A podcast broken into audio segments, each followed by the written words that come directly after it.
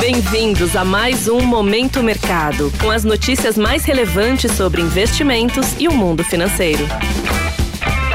Muito bom dia para você ligado no Momento Mercado. Eu sou Felipe França e bora para mais um episódio desse podcast que te informa e te atualiza sobre o mercado financeiro. Vou falar sobre o fechamento do dia 16 do 11 e abertura dos mercados de hoje. Cenário internacional. Nos mercados internacionais, o grande foco foi o setor de energia, que sofreu com a queda acentuada do petróleo. A commodity recuou cerca de 5%, voltando ao nível de preço observado em julho, guiada pela expectativa de uma menor demanda global. Ancorado neste desempenho, a Organização dos Países Exportadores de Petróleo e seus aliados, a famosa OPEP+, deve estender o corte de produção que estava previsto até dezembro deste ano.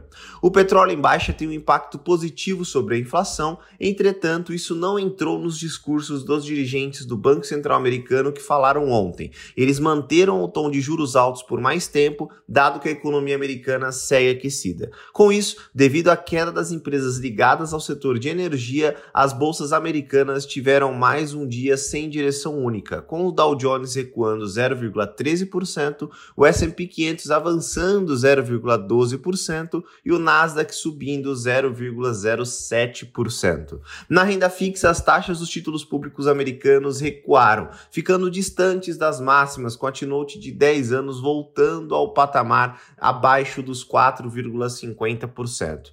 Mesmo com os dirigentes do Banco Central sinalizando manutenção da taxa em 2024, o mercado precifica em maio o início do ciclo de cortes, segundo a ferramenta do CME Group. No câmbio, o índice DXY, que mede a variação do dólar frente a uma cesta de moedas fortes, fechou próximo da estabilidade.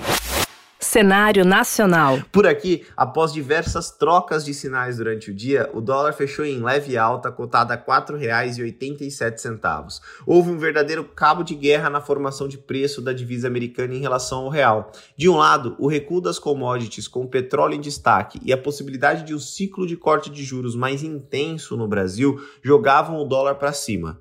Do outro, a queda das taxas dos títulos públicos americanos e a perda do dólar em relação a outras divisas fortes favoreciam o real. Ficou no radar também os debates em torno de uma eventual emenda ao projeto de lei de diretrizes orçamentárias de 2024, que pode alterar a meta fiscal do ano seguinte. Desta maneira, as alocações acreditando na elevação do dólar foram desfavorecidas.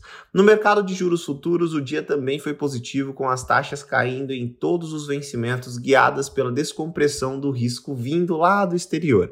Em relação à bolsa, o Ibovespa avançou 1,21% e fechou acima dos 124 mil pontos, nível que não era alcançado desde julho de 2021. A alta foi guiada pelo ambiente externo mais ameno e pela expectativa de manutenção da meta fiscal em 2024. Entre os destaques, Petrobras ficou no campo negativo, acompanhando a queda do petróleo. No lado positivo, as varejistas foram favorecidas pela queda dos juros futuros, com a Magazine Luiza subindo mais de 24% e Casas Bahia avançando 11,54%. Os grandes bancos também subiram, com destaque para as ações do Bradesco, que avançaram mais de 3%. Vale destacar que o giro financeiro foi bem elevado, indicando a entrada de capital estrangeiro. Assim, as posições compradas no índice terminaram o dia no terreno positivo.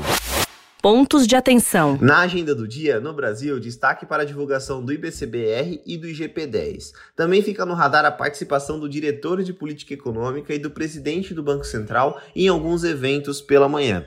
Lá fora será divulgado o índice de preços ao consumidor da zona do euro. A presidente do Banco Central Europeu e dirigentes do Banco Central Americano também discursarão durante o dia. Sobre os mercados, agora pela manhã as bolsas asiáticas fecharam sem direção única, com destaque positivo para o índice japonês, após a queda das taxas dos bondes que guiou os investidores para o mercado de ações. Na Europa, as bolsas estão em leve alta em compasso de espera pela divulgação dos dados de inflação, já os futuros de Nova York também estão subindo após ganhos contidos no pregão de ontem.